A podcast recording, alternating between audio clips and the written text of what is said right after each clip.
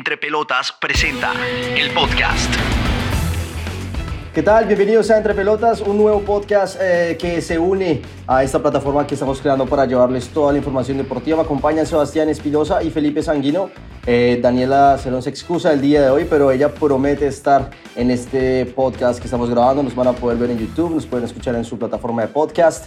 También nos pueden seguir en Instagram, arroba entrepelotas, guion bajo, entrepelotas, guion bajo. Muchas gracias por todo el cariño que ya hemos recibido en tan solo un mes que iniciamos. Sebas, ¿cómo estás? Feliz, feliz de empezar este proyecto, este podcast y feliz por poder hablar de la selección Colombia y su camino al Mundial, que estoy muy confiado en que, en que se va a poder dar. De eso vamos a hablar hoy, de la selección Colombia. Es el podcast de hoy, El Camino, después de un partido frente a Honduras por eh, pues, preparatorio para lo que se viene el 28 frente a la selección de Perú. Y ahí vemos a Felipe Sanguino con la camiseta de la selección Colombia de los 90. Bienvenido, Felipe, ¿cómo está? ¿Qué tal Santi? ¿Cómo está? Sebastián, ¿cómo vamos? Y bueno, saludar a todos nuestros nuevos oyentes. Eh, como bien lo dices, estoy aquí con la, una camiseta clásica e icónica del fútbol colombiano. Y nada, vamos, a, vamos con toda. Hoy será rumbo, vamos o no vamos a Qatar. Esperemos que yo estoy confiado de que vamos a ir y, y bueno, esperemos y creo que todo el país también está unido en esa misma causa. Esa es la pregunta y entremos en materia porque vamos a analizar lo que está pasando con la selección Colombia en este podcast. Por favor, déjenos sus comentarios en Instagram, eh, dejen los comentarios donde quieran que nos puedan contactar para eh, opinar acerca de la selección Colombia y lo que escucharan en este podcast. En este momento la selección Colombia está como con un pie adentro y un pie afuera, con la mano adelante, con la mano atrás. Eh, hablemos primero de lo que pasó con Honduras. Eh, ¿Cuánto quedó el partido, Sebastián? Si tiene el dato, no fue una selección Colombia donde estaban las grandes figuras, tal vez la única era Juan Fernando Quintero. ¿Qué sensaciones dejó eh, ese partido contra Honduras? Bueno, Felipe y Santiago y oyentes, fue un partido que dejó muchas dudas. ciertamente no jugaron los, los titulares, como bien dices. Eh, fue un partido donde el rival fue muy flojo, por lo que he leído, yo no vi el partido, pero me estuve informando y escuchando otros podcasts de otros colegas. Fue un partido muy flojo por parte de la selección de Honduras, donde no puso resistencia. Eh, de hecho, pues Colombia parecía que, que estuviera haciendo un entrenamiento. Em, Quintero, lo más preocupante es que nuestro, nuestro 10, aparte de James, Juan Fernando Quintero salió lesionado al minuto 43. De hecho, él abrió la lata, por decirlo así, abrió el marcador con un gol de, de, pierna derecha y, preocupa, preocupa porque eh, sin Quintero y sin James para el partido contra Perú es, es, lo que más preocupa del partido contra, contra, contra Honduras, ¿no? A pesar de que es un rival muy, muy débil, eh, sirve para, para, para, mirar nuevos, nuevas opciones de cara al futuro. Vega, el jugador de Millonarios, tuvo un muy buen rendimiento. Eh, bueno, si empezamos desde, desde atrás para adelante, Chunga, que es un arquero muy bueno de, de Alianza Petrolera, no tuvo casi, casi, casi tiros por parte del rival y la defensa se vio muy segura, a pesar que es una defensa nueva. Y los delanteros, Borja estaba muy ansioso por marcar el gol. Él, él, quiere demostrar que puede ser el titular de la selección Colombia. Recordemos que tiene grandes eh, compañeros y rivales dentro de la misma selección, como son Duan Zapata, Rafael Santos Borré, que está haciendo un papel muy importante en el Eintracht de Frankfurt de Alemania, y Borja se le vio un poco ansioso, lo cual es preocupante porque hace cinco partidos no marcamos un gol, entonces preocupa mucho. Borja, Cristian Martínez Borja o Miguel Ángel Borja, Miguel Ángel Borja. Nueva contratación del Junior de Barranquilla, ¿no? Eh, pues bueno, Borja, si se le ve muy ansioso, tiene que calmarse porque Colombia está en la necesidad. El rival es Perú el 28 de enero y es rival directo porque tienen los mismos puntos. Así que el que saque la ventaja en ese momento, Felipe, será el que tendrá mejor cara para eh, lo que es pues la clasificación a Qatar con una Colombia que no gana. Tampoco pierde, pero no gana y ni siquiera mete goles. Entonces, si, si no hay goles, pues muy berraco así, ¿o qué, Felipe? Sí, es muy berraco, preocupa, me uno a la opinión de ustedes. Eh, el partido de Borja, eh, en mi opinión, fue muy malo, si bien sí se sabe que venía de pretemporada, que no ha jugado, pero la verdad que se encuentra muy fuera de, forma. Eh, me gustó mucho lo de Preciado, lo de Harold Preciado, lo del el jugador del Deportivo Cali, aportó mucho en, en la zona ofensiva, ayudando, de hecho le dio el pase a Juan Fernando Quintero en el primer gol, y es un jugador que puede de pronto mostrarse como una carta favorable para Reinaldo Rueda, Eh, hay un jugador que me también quiero resaltar mucho y bien lo decía Sebastián, es Steven Vega, el jugador de Millonarios, que jugador mostró, jugó los 90 minutos, lo dejó el, director técnico Reinaldo Rueda y empieza a mostrar eh, muy buenas pintas de cara al futuro en una posición que digamos tenemos a Wilmar Barrios, a Lerma, al mismo Mateus Uribe, pero que de cara al futuro, eh, para los que están ya saliendo, digamos, y estas nuevas promesas que están entrando, son jugadores que empiezan a proyectarse y, a mostrarse para un, para un, un, muy buen futuro. Lo mismo lo de Yasser Asprilla, el jugador del, del Envigado, que creo que no hemos hablado de ese tema, el jugador que ya fue eh, comprado por el Watford de Inglaterra, que por, debido a la lesión de Juan Fernando Quintero tuvo que ingresar al campo de juego y bueno, pues si bien Honduras no mostraba ni era un equipo muy exigente, pero era el, partido perfecto para que este muchacho de tan solo 18 años pues entrara y, demostrara y creo que no le pesó para nada la labor, se arriesgó, hizo pases muy bien, eh, pases filtrados buscando a los delanteros y bueno, creo que promete y esperemos que siga por esta semana. Pues yo, sí, a ver, no quiero ser el, malo del paseo, pero la verdad es que lo de Colombia no pinta nada bien para mí, pues, porque ya listo, bueno, con Honduras jugamos bien y no lo que sea, o jugaron bien, pero pues Honduras, ¿no? Son duras. Es Honduras y, y, y, sí es un equipo con el que realmente se pueda foguear. Bueno, a ver, la convocatoria estaba bien mixta, ¿no? Son jugadores, muchos de ellos que jamás habían vestido la camiseta de la Selección Colombia, lo cual me parece respetable por Reinaldo Rueda, a ver que, que nos pues, tiene que diversificar, ya que el 11 que ha llevado los 30 jugadores que convoca en las últimas fechas de eliminatoria, pues, pues, no, pues han dejado mucho que desear. Eh, pero un partido contra Honduras, como viene jugando la Selección Colombia, eh, realmente no es muy alentador, no es muy alentador y no sé ustedes qué piensen, Sebas, usted qué, usted qué puede pensar, ¿será que Colombia sí va a clasificar? Y si usted me dice que sí va a clasificar, dígame por qué.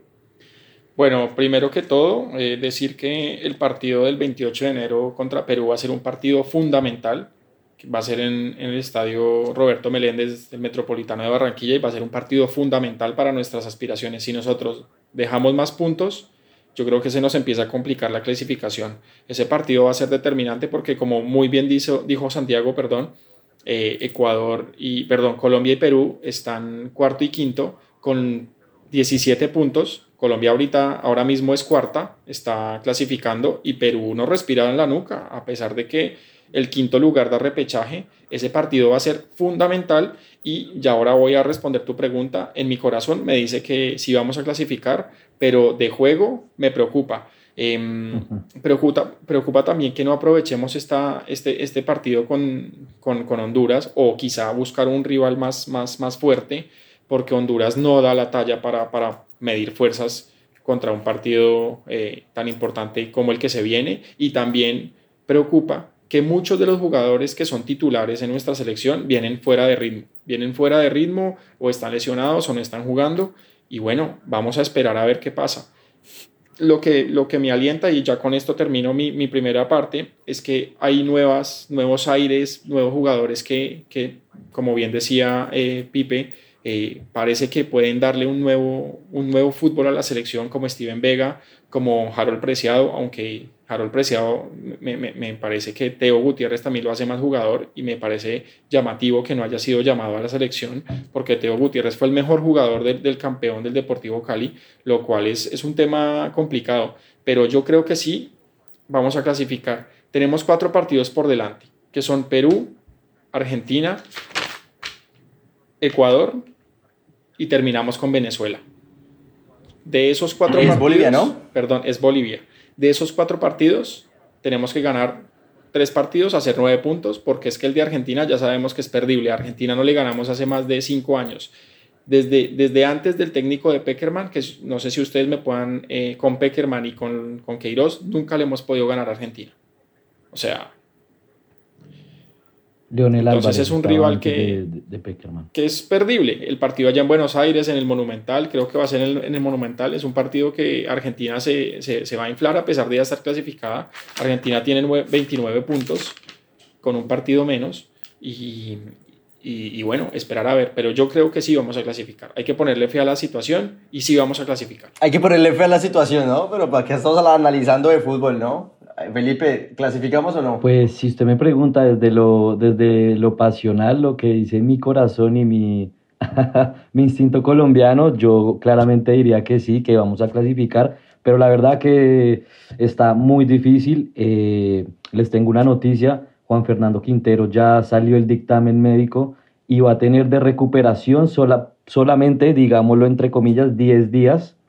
Es una lesión muscular, digamos que ya contra Perú no va a estar, ya es fijo. No se sabe si de pronto contra Argentina alcance a estar. Yo creo que sí, sí alcanza a estar, pero pues estas lesiones musculares pues son muy inciertas, no se sabe qué, qué pueda pasar. James, eh, perdón, James Rodríguez acaba de estar fuera de la, de la convocatoria de su equipo en Qatar, lo que quiere decir que acá hay gato encerrado, o tiene COVID o tiene una lesión muscular también, lo que pone en duda que pueda reemplazar a, a Juan Fernando Quintero y parece ser que, que, y, que, espero que, que, no sea nada grave, es COVID, porque si bien el técnico del, del equipo que, donde juega James en Qatar eh, salió a decir eh, en rueda de prensa que hay muchos contagios en, en su equipo, lo que puede, puede ser que James esté dentro de esos.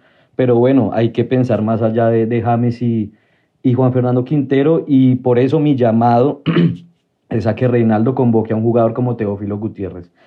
En estos partidos, en estas instancias tan definitivas, se necesita un jugador de roce como Teófilo Gutiérrez, un jugador que ya se ha puesto la camiseta de la selección, que ya ha jugado un mundial, un jugador que cuando se le cierran las puertas es un jugador que va de cara y le gustan esos retos, le gusta que lo... Tiene una personalidad parecida a la de Cristiano Ronaldo en ese sentido, es un jugador que si lo retan se, se prende más y creo que es el jugador llamado, creo que Reinaldo debería echar eh, para atrás y, ser consciente de que Teófilo Gutiérrez es un jugador que le cae perfectamente para estos dos partidos. Teófilo incluso ha jugado en el Monumental de Argentina, recordemos que era jugador de River, él sabe lo que es jugar en un estadio como el Monumental, él sabe lo que es jugar en el Metropolitano porque es su patio, es la casa del Junior de Barranquilla, así que yo diría que Teófilo tiene que ser el llamado a un, pues a un posible cambio de Juan Fernando y de James Rodríguez pero el panorama está bastante complicado, me uno a lo que dice Sebastián, que vienen jugadores muy, eh, muchos sin ritmo, eh, vienen otros saliendo de lesiones, es el caso de, por ejemplo, Jerry Mina en la parte de atrás, David Ospina no se sabe si va a estar, aunque Camilo Vargas eh, fue protagonista en la final del fútbol mexicano con su equipo y, y, está en muy buena forma, entonces creo que no, no va a pesar por ese lado, pero sí preocupa, preocupa la verdad el, el panorama para la selección. Bueno, pues ya que los dos, a mí, a mí, los dos están llamando a Teófilo Gutiérrez, pero si me preguntan, o sea, me parece muy grave, muy triste, preocupante que nuestro Salvador sea Teófilo Gutiérrez, por favor. Sí, entendemos que sea el mejor, pues, de, de la, de, de, la Liga Colombiana, pero y que sea el mejor del Deportivo Cali, que salió campeón y, y, y todo lo demás y todos sus, eh, sus, sus títulos y lo demás, pero pues tiene 36 años. Teófilo Gutiérrez juega en una liga menor que es la selección, que es, que es la liga colombiana, con el respeto que se merece nuestra liga y nosotros seguimos los equipos, pero estamos buscando que nuestro Salvador sea de una liga que quién sabe cuántos años, por lo menos los últimos cinco, cinco años, no ha tenido equipos más allá de los octavos de final en las Copas Libertadores y en las Copas Sudamericanas. Tengo una pregunta. Vamos a seguir a un, un, jugador, un jugador que, un jugador que ya tuvo su, ya tuvo su ciclo de selección Colombia y no funciona un jugador que ya, para mí ya va de salida, no tiene la misma competitividad que puede tener Juan Guillermo Cuadrado, que marcó gol el día que grabamos este podcast frente a la Sampdoria, un golazo tremendo, el mismo Quintero que regresa a River Plate, que está joven, bueno, James Rodríguez en lo que anda en Qatar, eh, el mismo Luis Díaz que se lo está peleando en Liverpool. ¿Por qué tenemos que darle la salvación a Teófilo Gutiérrez? Puedo hacer una pregunta a mis compañeros. ¿Qué jugador en este momento se está destacando a nivel internacional aparte de Luis Díaz, que es un monstruo últimamente? Pero Cuadrado juega un partido bien, juega tres mal, es suplente. ¿Qué jugador se está destacando de nuestro ámbito o en nuestro fútbol? ¿Qué jugador nos podría, qué, qué jugador tiene la jerarquía que tiene Teófilo Gutiérrez para esta clase de partidos? Porque es que si no le ganamos a Perú, ahí ya empezamos a preocuparnos y a sacar la calculadora si es que ya no la tenemos afuera. ¿Qué jugador para, para el director del programa cree que nos podría salvar aparte de, Teófilo Gutiérrez? Y la pregunta también va para Pipe. ¿Qué jugador cree? Claro, Lo que pasa es que, lo que, pasa es que tener un Salvador es tener un panorama totalmente desolador uh, de, para la selección Colombia y si a mí me preguntan, yo digo que Colombia no va a clasificar. Con ese, con ese fútbol que está teniendo Colombia en este momento, Colombia no va a clasificar. ¿Qué jugador? Bueno, pues ya dijimos que Luis Díaz es uno de los que, que los que está haciéndolo muy bien. No son la selección Colombia. La selección Colombia también pienso que son partidos diferentes. Tú puedes tener lo mejor. Tú, puedes, tú ves a Dubán Zapata, Luis Fernando Muriel jugando muy bien en Italia. Pero van a la selección Colombia. ¿Y qué? Luis Muriel acaba, Luis, Luis Muriel, mira por eso, Luis Muriel, Luis Muriel acaba de hacer doblete y hace muy poco al día que grabamos este podcast, pero, pero entonces, ¿qué son los jugadores que tiene la selección Colombia que no son capaces de jugar bien? Con, tenemos todos los empates del mundo, sin James, con James, ¿sí?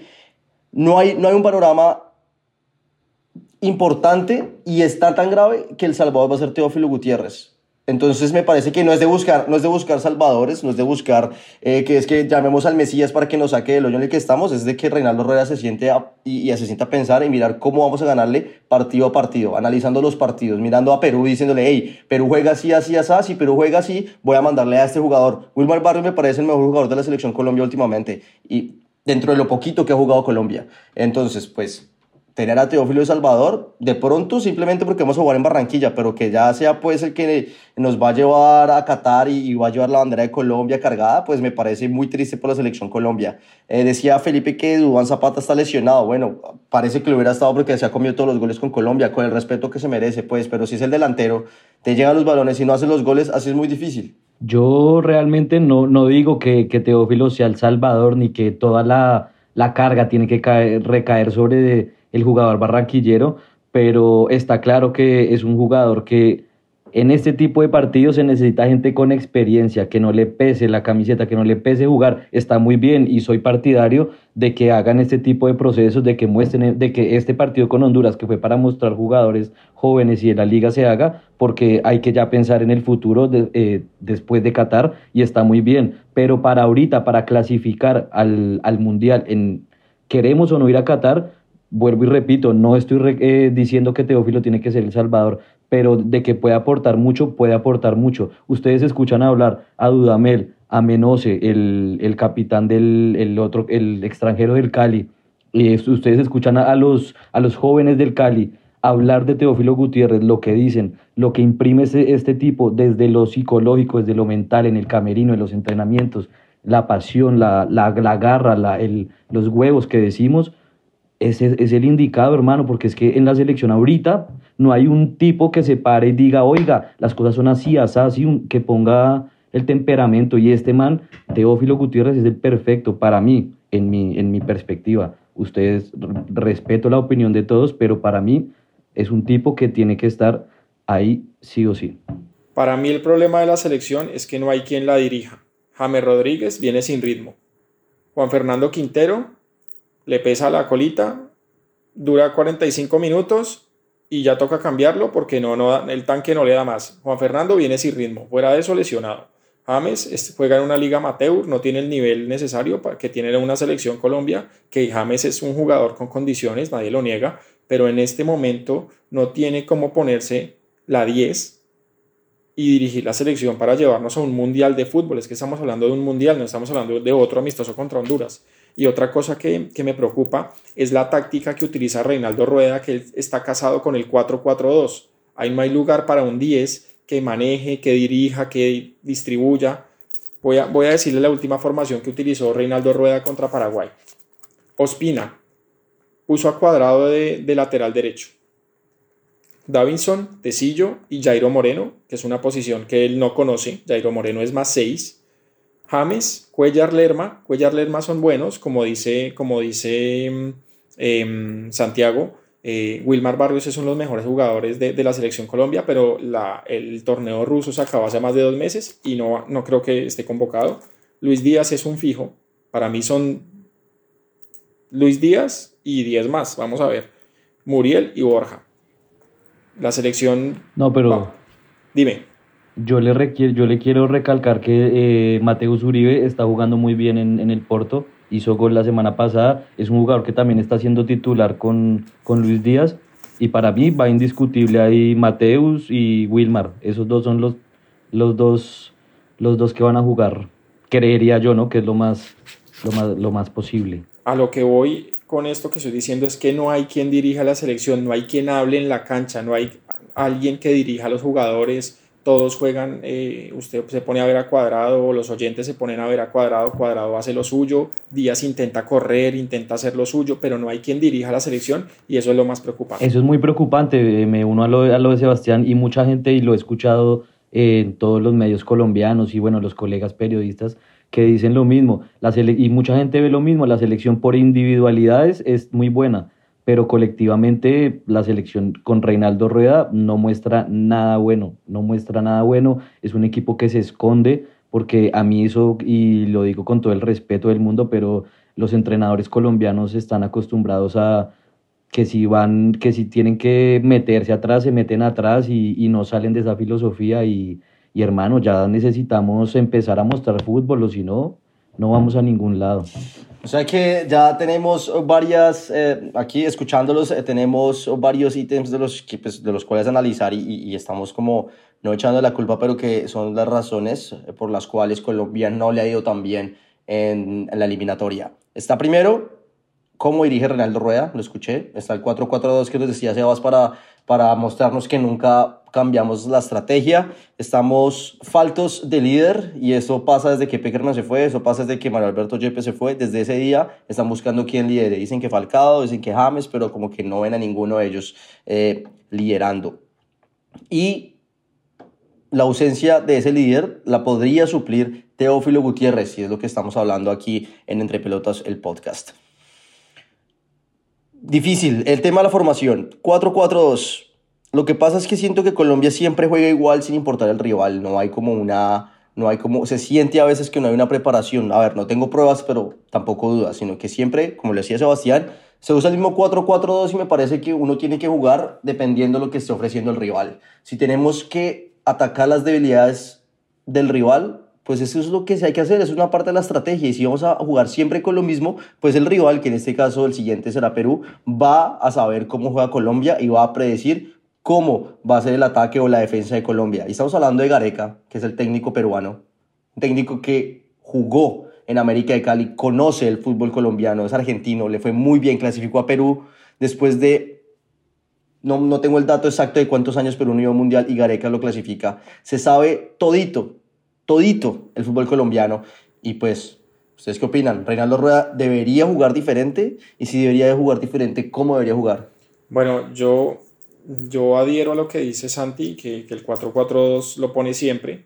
Eh, y, y, lo que yo diría es también, de sumo a todo lo que hemos dicho y el análisis, es que también el cambio generacional está, está haciéndonos daño, porque se está yendo James, se está yendo Falcao, jugadores de peso, y, y, y lo sigue poniendo. O sea, no es capaz de decir, chao James, chao Falcao, ya fueron, muchísimas gracias por todo lo que nos dieron, que no nos dieron ni un título Colombia no ganó un título desde el 2001, la Copa América que, que, fue en nuestra casa.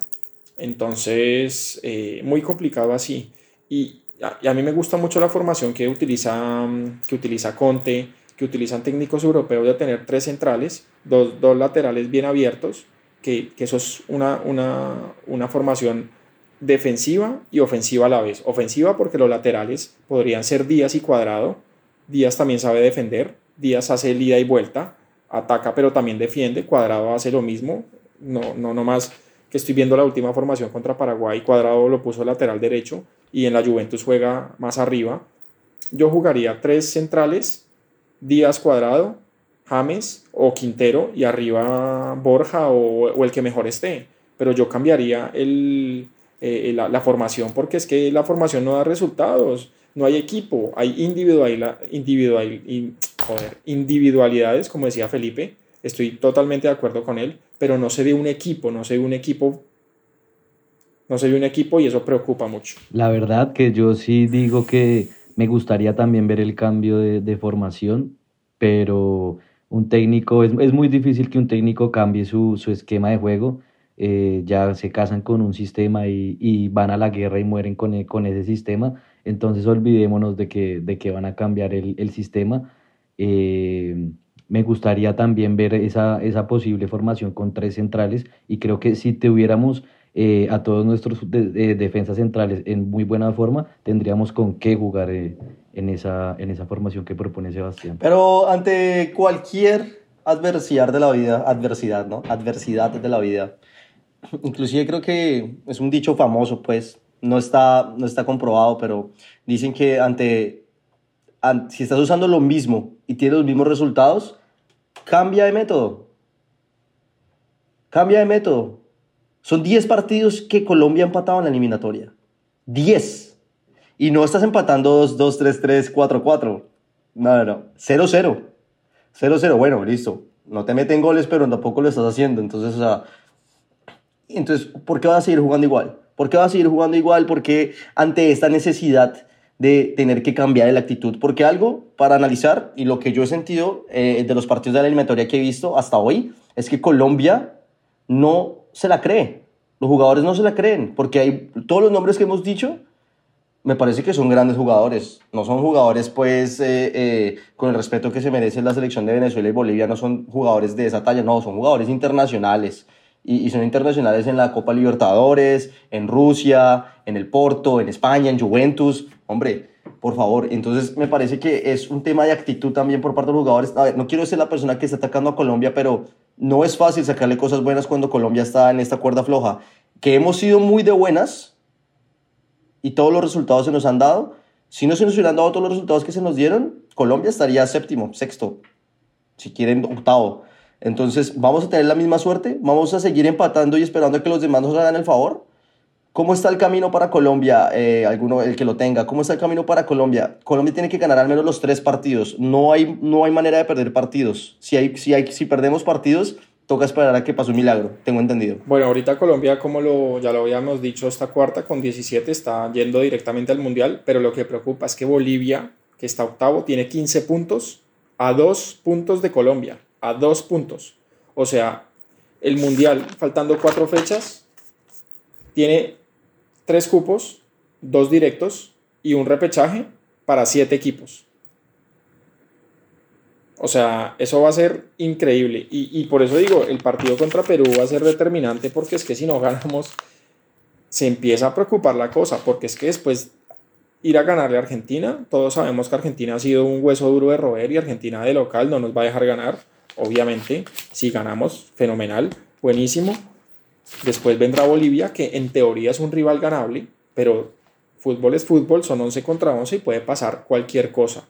Entonces, lo que yo digo es sacar 9 puntos contra los rivales, entre comillas, accesibles, que son Perú, Bolivia y Venezuela, y sumaríamos 26 puntos que estamos en teoría adentro. Yo no quiero ser ave malagüero, pero Venezuela eh, siempre nos ha complicado. Venezuela se juega la vida contra Colombia y siempre es un rival que nos complica.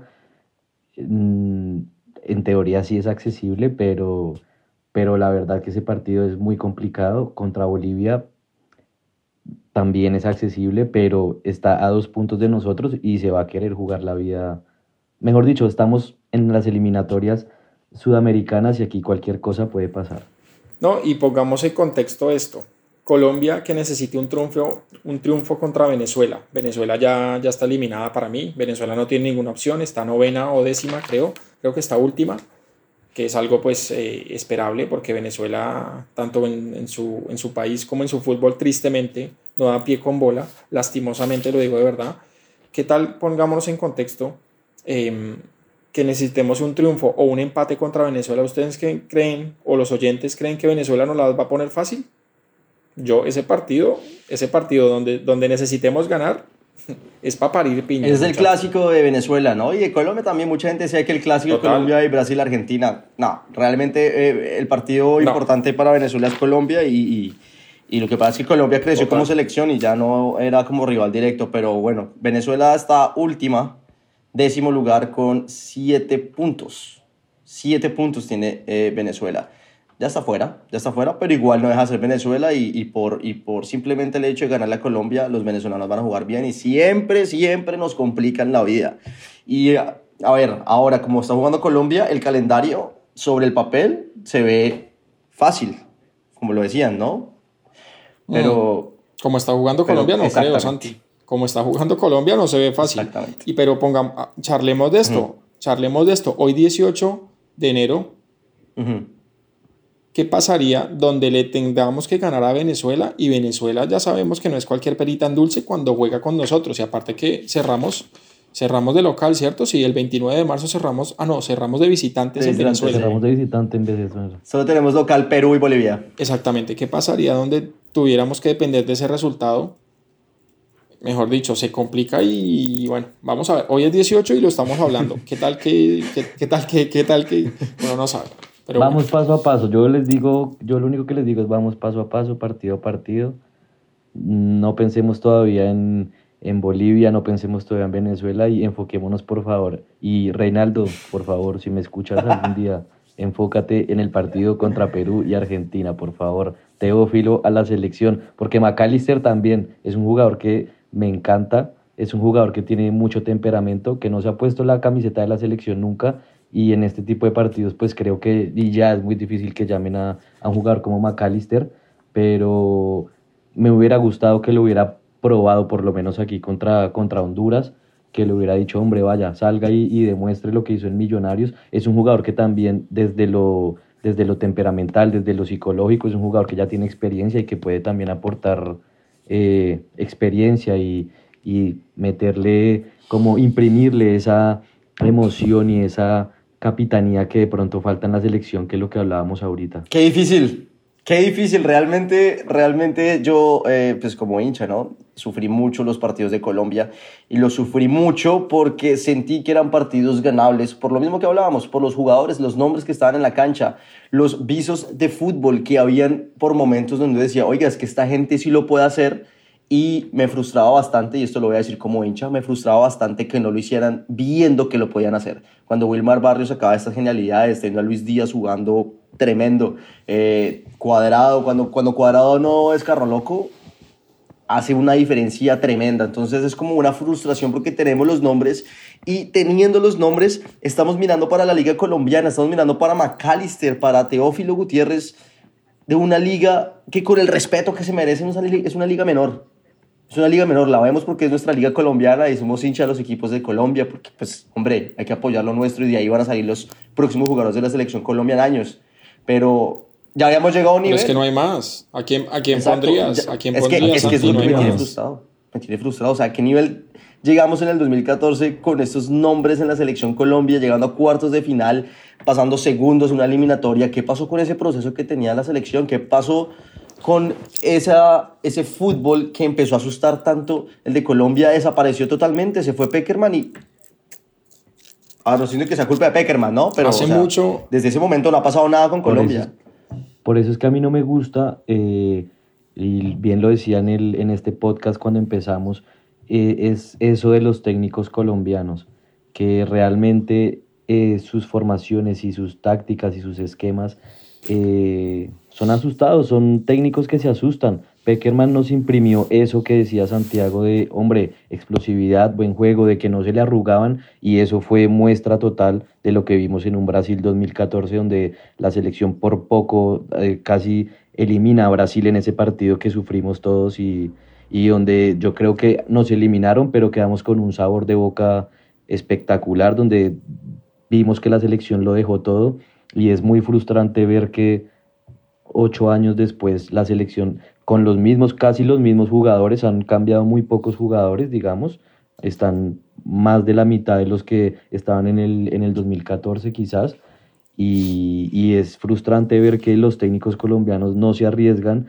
Y eso también pasa, lo trasladamos a los, a los campeonatos de, de la Libertadores, de la Sudamericana, donde los equipos, hermano, no juegan a nada. Entonces es muy frustrante y yo sí soy partidario y qué pena el, el que para todos los oyentes quizás muchos no estarán de acuerdo conmigo, pero a mí me encanta mucho un los técnicos extranjeros porque le ponen y le imprimen ese, ese choque que de pronto nos falta y ese, eso, ese, ese termi- esa terminología de decir creámonos que tenemos con qué jugar, tenemos fútbol y lastimosamente con Reinaldo eso no pasa. La gran diferencia que yo veo del proceso de Peckerman ahora es que si nos ponemos a analizar muy bien los jugadores de Colombia en la última década, solamente hay un jugador que se ha mantenido en un equipo top europeo, que es Juan Guillermo Cuadrado. El resto juegan en equipos pequeños, salvando las diferencias. Eh, sé que Luis Díaz va a ser un gran salto en la próxima, en el mercado eh, de verano europeo, pero el único jugador top que se ha mantenido en un equipo top de Europa, como es la Juventus, el Real Madrid, Barcelona, Bayern Múnich, bueno, hay, son pocos los top, solamente ha habido un jugador y se llama Juan Guillermo Cuadrado y que cuando se pone la camiseta de la selección en la mayoría de partidos rinde, porque bien dice Felipe que cuando se pasa de carro loco, lo dijo Santi también, pues y solo quiere hacer la de la individual y eso pues es muy complicado, pero eh, nuestro fútbol tanto a nivel local como internacional ha bajado mucho, los jugadores ¿dónde están? Terminan en Arabia, pues Falcao ya está viejo y está en Rayo Vallecano, eh, hay muy pocos jugadores que, que destacan, si nos ponemos a comparar con Argentina, y Brasil, incluso Uruguay, ¿cuántos jugadores de, estas selecciones no están en equipos top europeos y siguen ahí y marcan la diferencia? Y eso es lo que al final importan las selecciones y por eso están los resultados que están. Yo sí quiero decir algo y es que es muy complicado y bien lo dice Sebastián, eh, desde el fútbol local, desde porque digámoslo así, lo digo a, capa abierta, y es que la liga de nosotros es una liga, eh, digámoslo, mediocre en lo que se puede decir porque no es posible que a estas alturas todavía se jueguen eh, eh, el famosísimo grupo de los ocho, donde el primero puede quedar octavo y el octavo puede quedar primero, para que los jugadores empiecen a tener un mejor ritmo, empiecen a mostrar un mejor nivel, hombre, se tiene que crear una liga como se juega en la mayoría de ligas del mundo, de largo, donde no, donde no se tenga eh, que mostrar realmente ese nivel tan bajo, porque si ustedes van y miran la Libertadores, eh, la Sudamericana, los equipos colombianos hicieron un papelón, todos. Entonces, hermanos, desde la liga se demuestra que el fútbol colombiano hoy en día está muy por debajo de todo. Sí, pues esperemos, ¿no? Esperemos. Igual no hay mucha presencia de futbolistas del rentado nacional en la selección Colombia, ¿no? Y eso ha pasado durante los últimos 10, 15 años, donde los jugadores en su gran mayoría no juegan en la liga colombiana, eh, pero pues de ahí salen, salen de la liga colombiana. Hablemos de Perú, antes de irnos. ¿Qué pasa con Perú? Perú jugó un partido preparatorio también hace tres días, el 22, no mentiras, el 16, perdón, el 16, eh, frente a Panamá, lo empató uno por uno, empató Perú.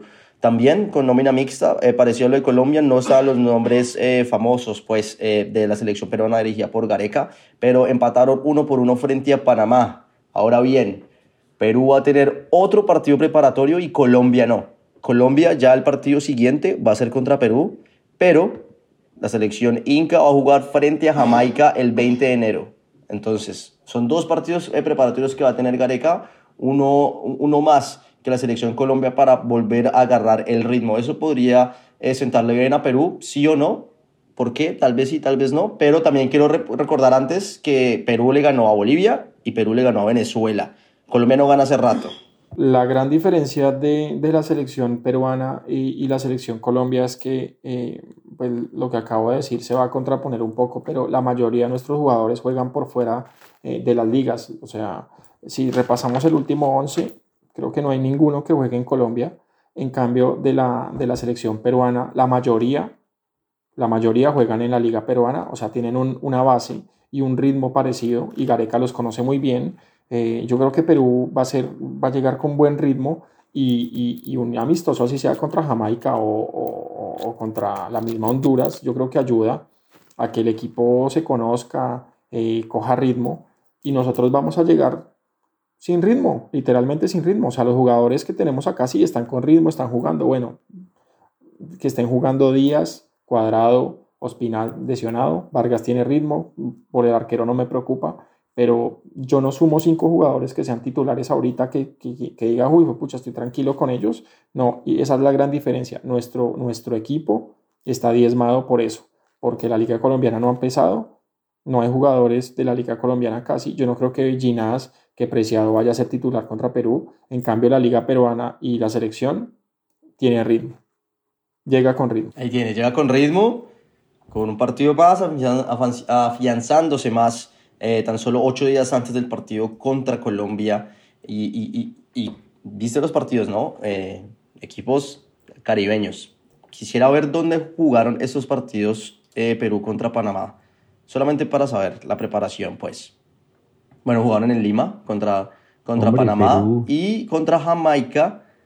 Quiero ver dónde van a jugar. Porque la, la- el, el La clima, gran el clima de Barranquilla, el clima de Barranquilla, no, los dos partidos van a ser en Perú. O sea, no van a viajar tantos los jugadores, se van a quedar en Perú y simplemente van a viajar a, a Barranquilla. El clima pesa duro. La gran diferencia, muchachos, que yo veo aquí es que la base, la base de, de la selección que ha jugado estos amistosos y que va a jugar contra Jamaica y que ya jugó contra Panamá, va a jugar contra Colombia. En cambio, nosotros vamos a llegar un poco a improvisar, a poner lo, lo que mejor tengamos en cuanto a nombres, no en cuanto a ritmo, y esa va a ser la gran desventaja. Ya no digo más por ahora. Hombre, pues Gareca, si bien ya tiene el proceso armado y esa selección juega prácticamente de memoria, porque ya el proceso lo tiene y lo demostraron en el Mundial de Rusia, es una selección que juega muy bien, con nombres ya de peso también, de, de trayectoria. Y yo la verdad que diría que dejemos de decir y de creernos que, que son partidos accesibles, porque ese partido contra Perú no es nada accesible. Hoy por hoy la selección Colombia no puede decir que contra Perú es accesible. Ahora ese clima también de, de Barranquilla, eso ya hace mucho tiempo también dejó de ser punto extra para nosotros, porque como bien lo sabemos los jugadores juegan aquí en Europa y a veces, y eso también es triste y es frustrante ver que los jugadores de nuestro país terminan hasta más cansados que las, que las mismas selecciones que van y juegan en Barranquilla. Entonces, hermano, dejemos de decir que son partidos accesibles y, y la verdad que la situación está muy complicada, demasiado.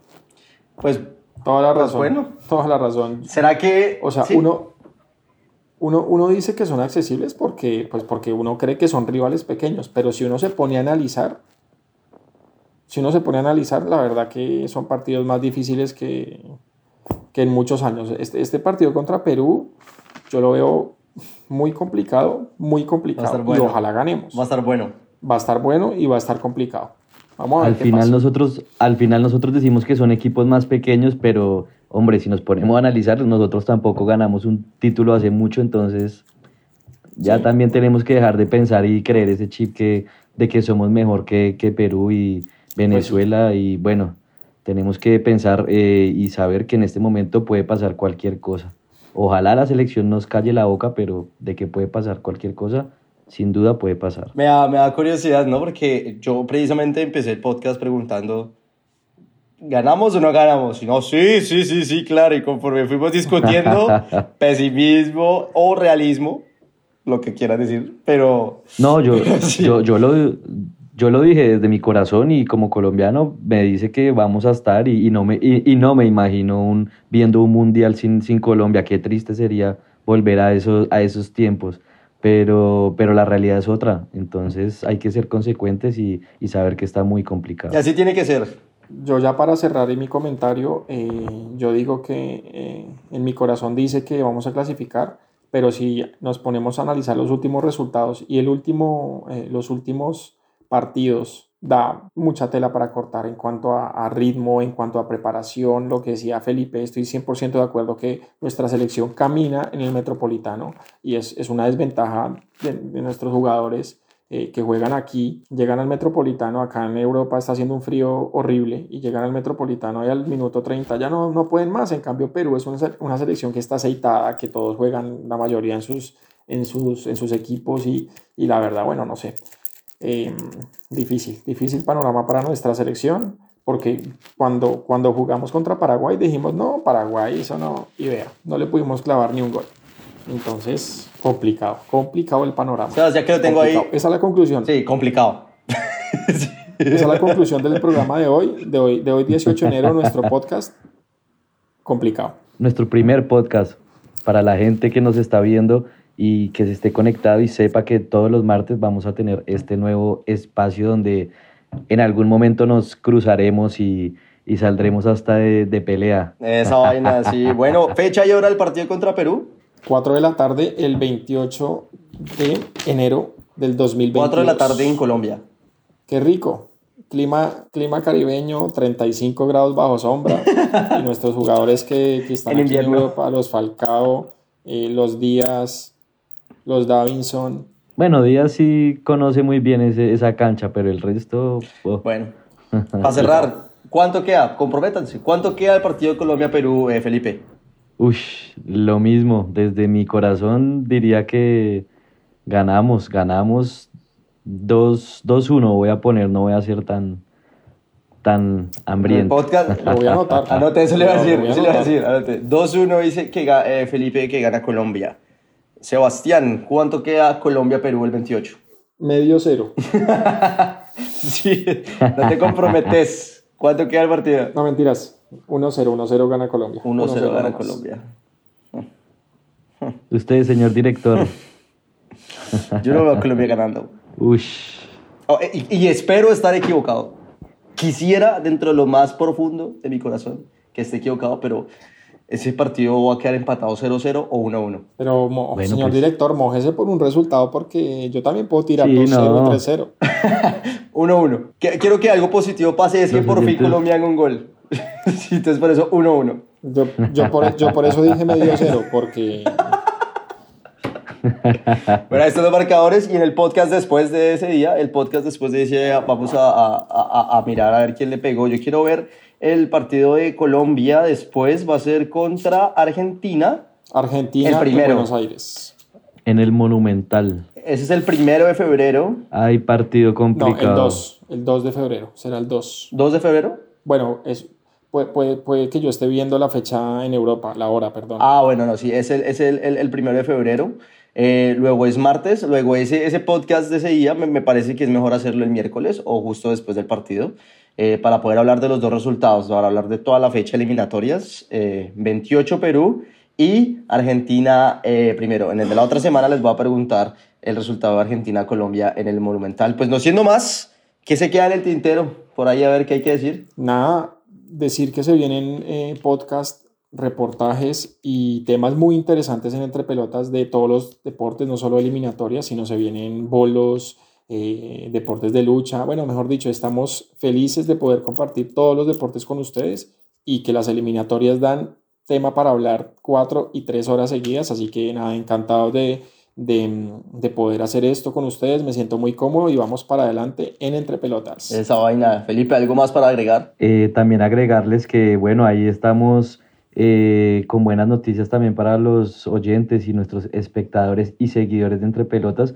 que también pronto estaremos dando la noticia de qué equipos en Bogotá estaremos cubriendo. Así que muy pegados a toda la hinchada de los equipos en, en Bogotá. Y nada, feliz, muchas gracias por, por, por, por compartir este espacio. Eh, esperemos a ver qué nos dicen los, los oyentes y, y la gente que, que nos escuche en este primer podcast.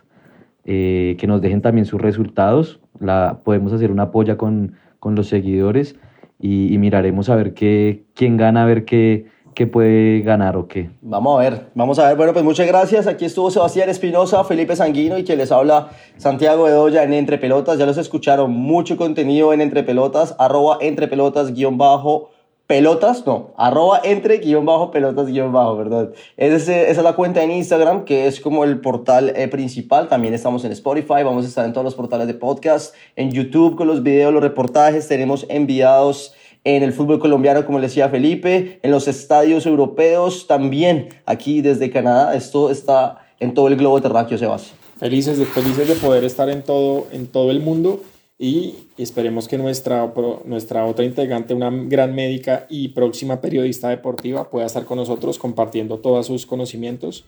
Y pues nada, muchísimas gracias. Se nos alargó el tiempo. Casi 40, ah, 50 minutos de programa. Vamos para adelante, muchachos. Vamos Está para bien, adelante. está bien. Está bien, está bien, muchachos. Mucha- muchas gracias. Eso fue Entre Pelotas el podcast y estén muy pendientes. Corte, corte.